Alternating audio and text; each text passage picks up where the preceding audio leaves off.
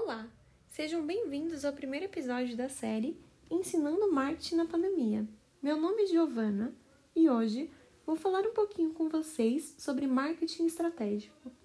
Esse termo, que pode gerar um certo tabu, é bem utilizado em empresas maiores, mas não pense que ele não é necessário caso você ainda seja um microempreendedor.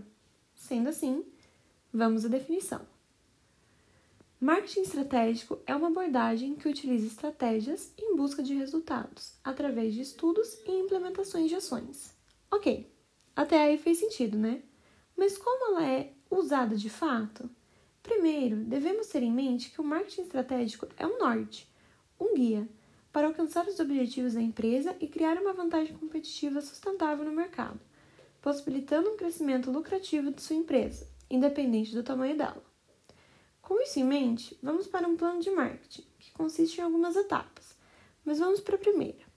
Os três pilares que definem seu propósito como empresa são missão, visão e valor, que para vocês deve ser algo inegociável.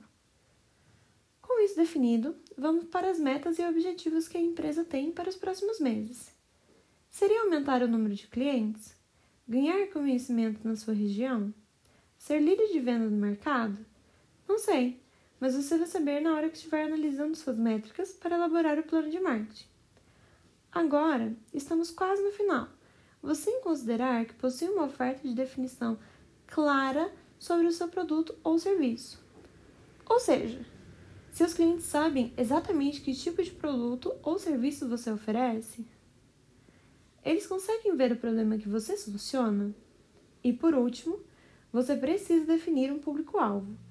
Se você não sabe o que significa, público-alvo é o público ideal para o seu negócio.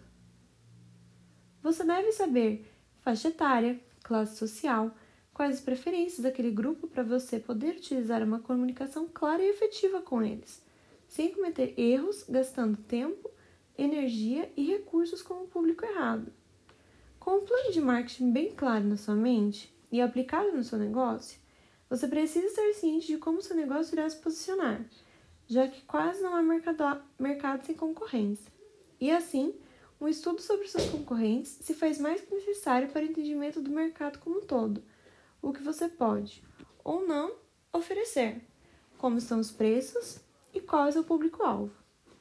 Agora, com todo esse conteúdo super resumido e explicado, chegou a hora de você colocar, de fato, a mão na massa Escute quantas vezes for necessário, mas não deixe de aplicar essas estratégias na sua empresa. Se cuidem, usem máscara, um abraço e até logo!